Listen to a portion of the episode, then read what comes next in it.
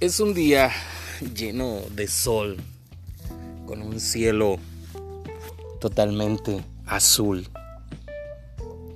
El calor de los rayos solares se perciben, se sienten.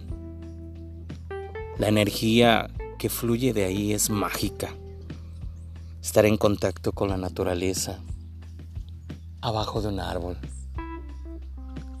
escuchando esos pequeños sonidos que hacen los pájaros.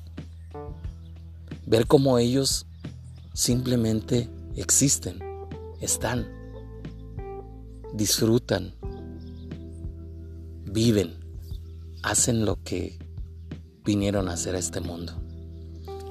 Y si tú te sientes parte de toda esta abundancia, toda esta prosperidad que hay en el universo, es una bendición.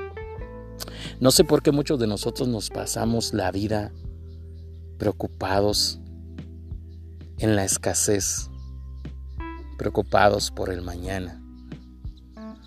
Y no disfrutamos estos momentos, no disfrutas el momento. Quizás porque nuestros pensamientos no son 100% positivos.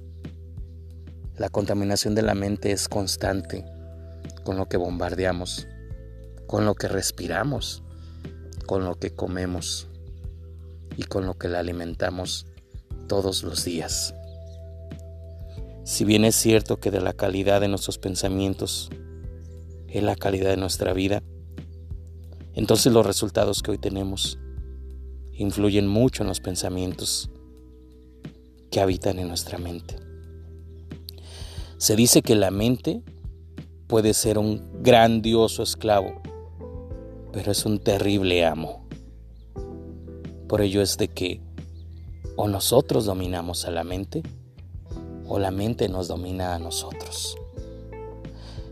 Pedimos, nos quejamos y, y, queremos un mundo diferente en nuestro exterior, en nuestro mundo físico, en el ámbito y en el entorno en que nos estamos manejando cada día. Pero nuestros pensamientos siguen siendo los mismos.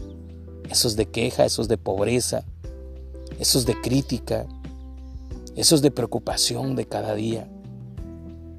Difícilmente tendremos resultados y éxito en el exterior si en nuestros pensamientos siguen habitando los momentos de tristeza, de nostalgia, de derrota y de pobreza.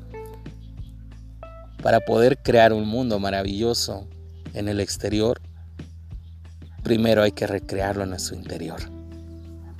Eso es lo que yo he aprendido el día de hoy de una lección de estar escuchando y leyendo. Pero también es cierto que no es tan fácil como se escucha y como parece. Que para poder disfrutar del resultado hay que empezar a caminar el proceso. Y en nuestra desesperación por querer ver el resultado, no disfrutamos ese proceso. Y vaya que en el proceso y en el camino está el crecimiento y el aprendizaje para poder llegar a ese final resultado en el que nos hemos enfocado. Pero también es cierto que el caminar y el proceso, y aunque nuestra mente está al final en el resultado, es muy fácil distraernos en el camino, es muy fácil desenfocarnos. Y en cuanto dejas de mirar tu objetivo final y te enfocas en el resultado inmediato, en los obstáculos, en las tristezas, en las nostalgias del momento, nos desenfocamos y no avanzamos. Damos pasos a los lados, incluso en retroceso, y todo ello nos aleja del resultado final. Es volvernos a enfocar, es volvernos a ubicar hacia dónde estamos caminando y por qué queremos llegar allá. Es más, ese resultado, ¿en qué te va a convertir? ¿A quién va a beneficiar? ¿Cómo va a impactar tu vida? ¿A quién más vamos a ayudar? ¿Por qué quieres ese resultado? Reenfoquemos nuestros pensamientos.